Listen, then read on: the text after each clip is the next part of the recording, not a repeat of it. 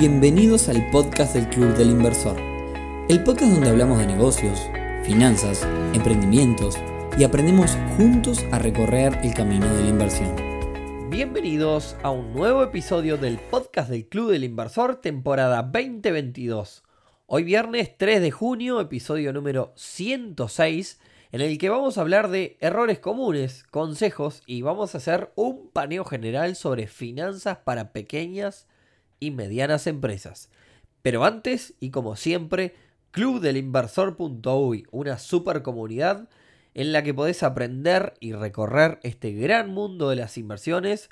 Recuerdo que el episodio pasado dije que lo podés hacer junto a más de 700 personas. Hoy digo que lo podés hacer casi casi junto a 800 personas que somos hoy.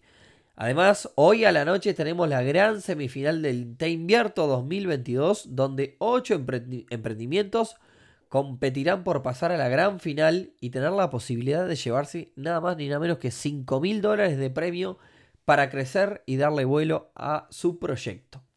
En breve también vamos a tener alguna novedad de esto por aquí por el podcast, les voy adelantando. Bien, les cuento entonces cómo llegamos al tema del día de hoy. Me invitaron a dar una charla sobre inversiones, eh, que es algo normal que me pasa. Eh, luego, bueno, resulta que la organización, al ver un poco que la mayoría de los presentes, de los asistentes, iban a ser pibes y muchas de ellas le hablaban a la gente de la organización de las finanzas y algunos problemas que tenían, me dijeron desde la organización si me animaba a armar una charla sobre el tema, sobre problemas y, y consejos para pymes, eh, particularmente en sus finanzas. En realidad es un tema del que suele hablar mucho más Rodri, mi socio de Neurona Financiera. De hecho, él habla bastante sobre, sobre el tema. Pueden ir a escucharlo en su podcast Neurona Financiera. Pero bueno, yo le dije que en principio no tenía problema y que lo, iba a hacer desde mi experiencia de negocios. Y aprovechando la volada, se me ocurrió traer el tema para acá, para el, para el podcast y hacer un resumen un poco de esta charla que tengo armada. Así que bueno, vamos a ver qué sale y arranquemos entonces. Las finanzas de una empresa se resumen a una palabra y esa palabra es orden. Piensen, ustedes piensen, hagan este ejercicio.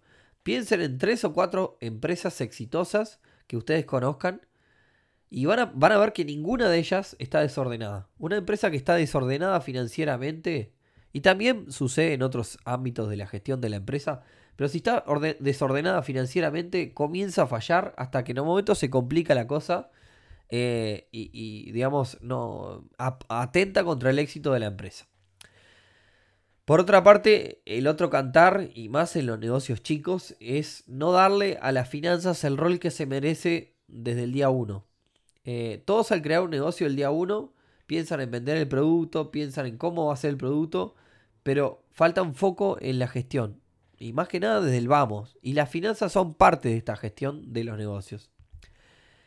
Y la realidad es que si no le das bola a las finanzas y no conoces los números de tu negocio, lamentablemente no conoces tu negocio. Eh, eh, repito este va a ser un episodio bastante cruel, pero bueno, eh, es así, es preferible así. Al final voy a hacer una aclaración del tema.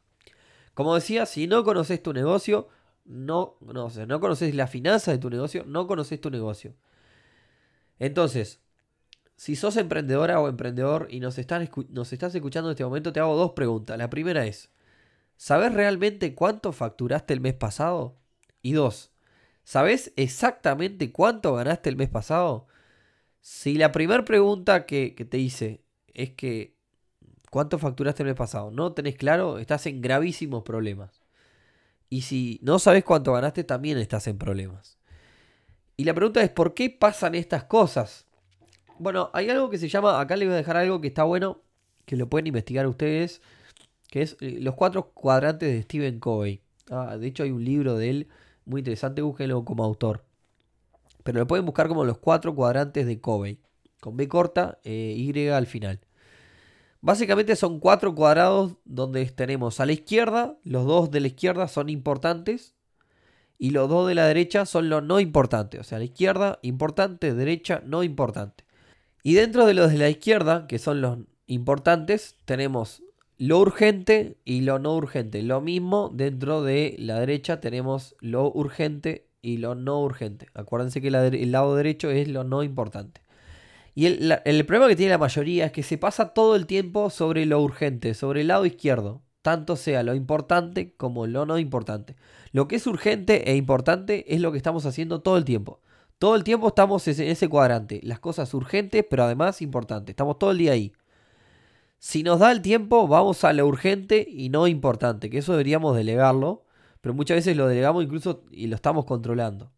Entonces, en definitiva, pasamos todo el día sobre lo urgente y no vamos nunca hacia lo no urgente, porque no se olviden que dentro de lo no urgente también tenemos cosas importantes. Por ejemplo, tenemos dentro de lo no urgente, pero también importante, el planificar, el prevenir, el ordenar. O sea, básicamente y en otras palabras, eh, normalmente lo que te dicen las pymes es, la operativa me pasa por arriba. Estoy todo el día arriba de la operativa y no me da para frenar todo. Es decir, estoy todo el día haciendo cosas operativas como un mono, todo el día haciendo los envíos, eh, pagando los proveedores, pagando sueldos, liquidando esto, lo otro y demás. Pero nunca, en ningún momento me pongo, de, me pongo el traje de estratega. En ningún momento paro todo y me pongo a pensar. Porque estoy todo el día haciendo cosas, contestando clientes y demás. Estoy todo haciendo cosas del día a día este, nunca estoy arriba de cosas que son importantes y que son estrategia. Entonces, este, este, esto que les digo es un problema que pasa en la mayoría de las pymes y que si bien no es 100% de índole financiero, es una de las razones por las cuales la pyme se da cuenta que tiene un problema financiero cuando lo tiene a la vuelta de la esquina porque nunca planificó, nunca llegó a eso que también es importante, pero que no es urgente, que lo puede hacer un momento donde esté tranquilo. Nunca llegó ese momento tranquilo y por ende el, problema me está explotando en la cara. Dicho esto, vayamos sobre algunos errores hiper comunes que la verdad, lo repito, siempre digo lo mismo, nunca no, se precisa ser el super economista para detectar esto. Y veamos también algunos consejos que, que, se ven bien fácil solamente estando con contactos con pymes de todo tipo, este, como me pasa en mi caso. El primero es tener las finanzas descentralizadas. Eso es un error. Eh, en realidad, salvo que seamos los CRADE de, todos los Excel y todas las combinaciones y seamos hiperordenados, es un error. ¿Qué quiero decir con esto? Tengo ingresos, digamos, repartidos por diferentes lugares. Por ejemplo, vamos a hacer un ejemplo puntual. Me entran 10 mil pesos a la cuenta bancaria porque me pagaron un producto. Y luego me entran 10 mil pesos más, pero en efectivo, que los dejo en la caja de mi negocio por otro producto que me pagaron, ¿verdad? Entonces, ¿qué debería hacer con estos últimos 10 mil pesos que dejé en la caja? Bueno, ir y depositarlo en la, cuenta bancaria de manera que me quede un registro que me entraron 20 mil. 10 en un giro y 10 en efectivo. Imaginen el caso de que si no lo hago y todavía al final de la jornada le doy mil pesos a un fletero, supongamos, ¿no? Entonces, no solo perdí el registro de los 10.000 que me ingresaron, sino perdí el control del gasto del flete, porque agarré la caja y le, di mil pesos, entonces no tengo un lugar donde tengo registrado. Por más que capaz que tengo un cuadernito donde anoto y demás, se me empieza a complicar. Sin embargo, si yo tuviera todo en la cuenta bancaria, entrarían los 20 mil pesos, yo tengo el registro y cuando le pago al fletero le hago un giro de ahí o hago una extracción de mil pesos de la cuenta y pongo para pago fletero. Entonces tengo todos los movimientos registrados ahí. Eh, ese es un error muy común. Eh, segundo, y lo hemos dicho mil veces en este podcast, todos, todos, todos deben cobrar un sueldo. Y cuando digo todos es todos, también los dueños. Si tengo un negocio que me deja 60 mil pesos, pero yo esos 60 mil los uso para comer porque soy el dueño de mi negocio, eh, básicamente entonces el negocio deja cero, señoras y señores, este negocio deja cero. ¿Por qué? Porque esos 60 mil pesos son mi sueldo. Entonces no nos mientamos a nosotros mismos porque marchamos, estamos en la B. Realmente si tenemos eh, un negocio hay que ponerle sueldo a todos y ver cuánto queda después de ese, cuál, es la utilidad de ese negocio después de pagar todos los sueldos. Y ahí realmente estamos en un escenario realista. Tercero, y esto es típico, no quiero que se me vaya muy largo, esto es típico eh, de, las empresas eh, que, tengo todo el tiempo, digamos, la suerte por lo menos de, de ver, ¿no? una cosa es la empresa y otra cosa es yo. Nunca, pero nunca mezclen gastos o ingresos personales con los gastos de la empresa. Tengo un amigo que si me escucha se va a acordar de esto y que decía, eh, che, mi negocio Nico me va mal, me deja 100 mil pesos, que no está mal. Me dice, pero la realidad es que estoy 24 horas atendiéndolo de lunes a lunes. La cosa es que hacías un análisis de los números del tipo y, y el loco gastaba este, para su vida personal se comía 150 mil pesos de, de, plata al negocio. O sea, él iba con un, se tomaba un café, o se iba a Punta del Este, la nafta de su auto, la pagaba la empresa, se tomaba un café eh, con, la, plata de la empresa y todo lo pagaba la empresa. Entonces, claro, una, cosa que yo decía, no, en realidad el negocio no te deja 100 eh, mil pesos. Lo que pasa que te deja mucho más. Lo que pasa es que vos hay 150 mil pesos que, lo estás sacando para tu vida. O sea, si, si, vos no te pagás un sueldo, el, el negocio deja 250 mil pesos. Si te pones un sueldo decente, ponele este, de, de 100 mil pesos, por así decirlo, el negocio te va a dejar un poquito más. Este, el tema es que él, vuelvo al punto 2, tiene mezcladas las cosas y no se paga un sueldo. Cuarto, y siguiendo con esto de, no mentirnos, ¿no? Eh, planifiquemos todo. Sabemos el día 1 cuando tenemos un negocio, los, las fechas en, que van a aumentar los salarios de los empleados, eh, las fechas que vamos a tener que pagar aguinaldo, la fecha que vamos a tener que pagar salarios vacacionales si, si hacemos un plan de licencias de los empleados.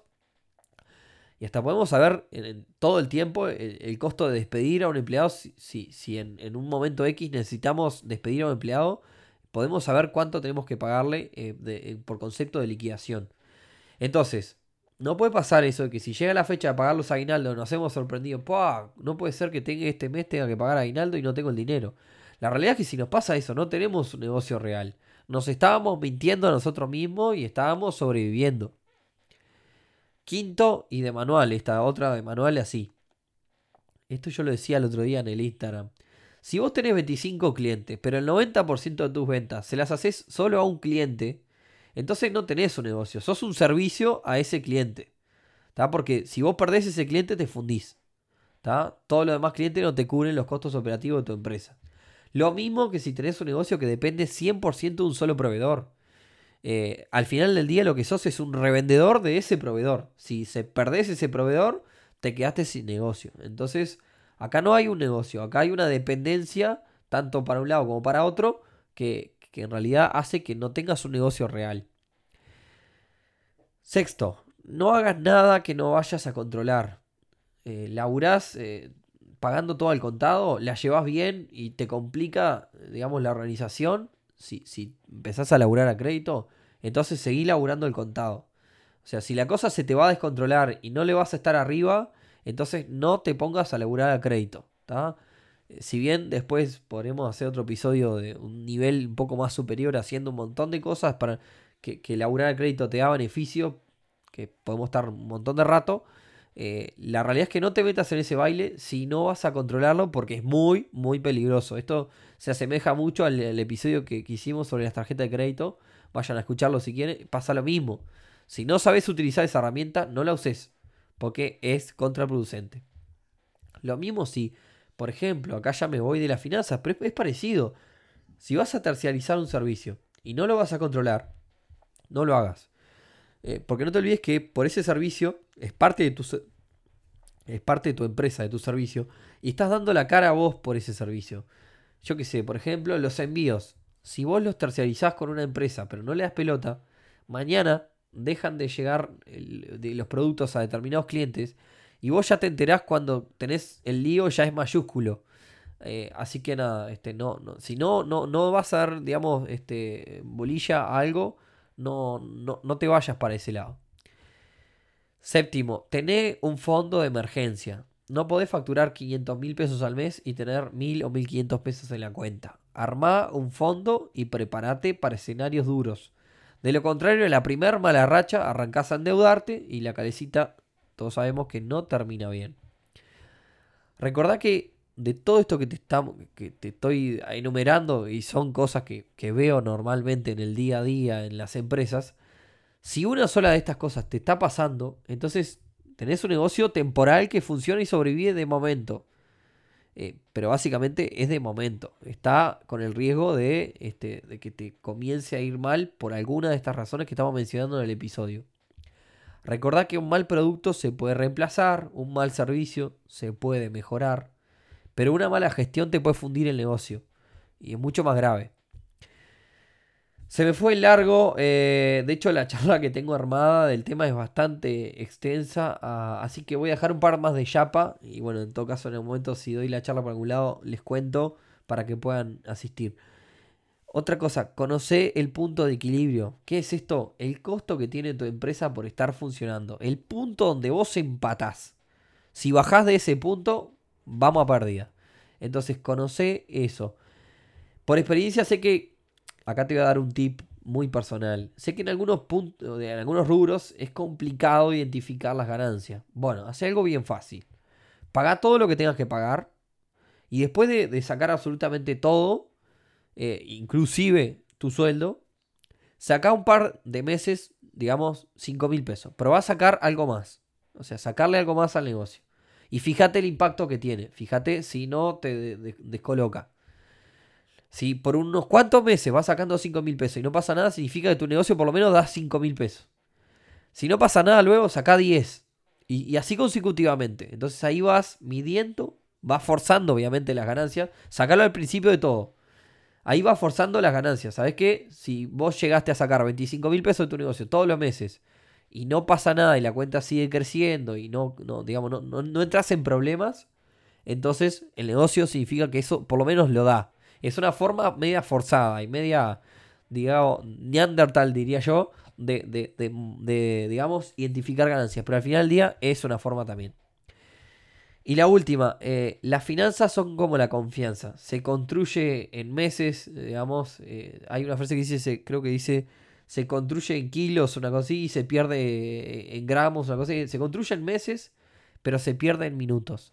No sean emprendedoras y emprendedores flojitas y flojitos a la hora de tomar una decisión. Cuando se dan cuenta que algo va mal, se corrige en el momento donde se dan cuenta. Si ustedes demoran en corregir en el ámbito de las finanzas, cuando vayas a hacerlo quizás ya es tarde y ya estás en un embudo del cual no salís más y no levantás más. Entonces, eh, como digo, para que no se vaya todo, digamos, eh, a cierto lugar muy rápido, es mejor eh, hacer, tomar decisiones bien rápidas.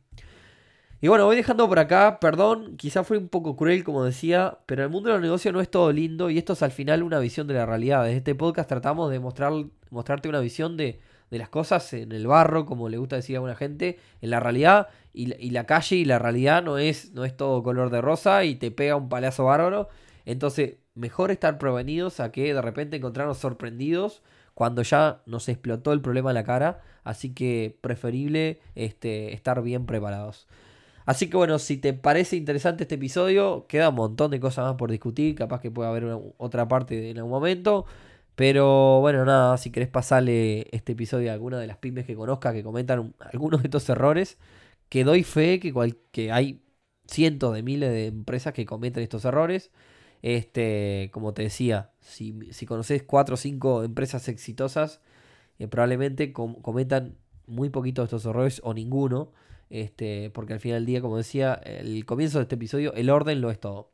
Así que si te pareció interesante, como siempre, si nos querés ayudar, dale este episodio, mandar este episodio a esa pyme o a esa persona que se manda estas macanas, eh, que de alguna forma le va a ayudar. Y nada, como siempre, eh, si quieren, nos escuchamos nuevamente el próximo viernes en un nuevo episodio del podcast del Club del Inversor. Que tengan un gran fin de semana para todos. Chau, chau.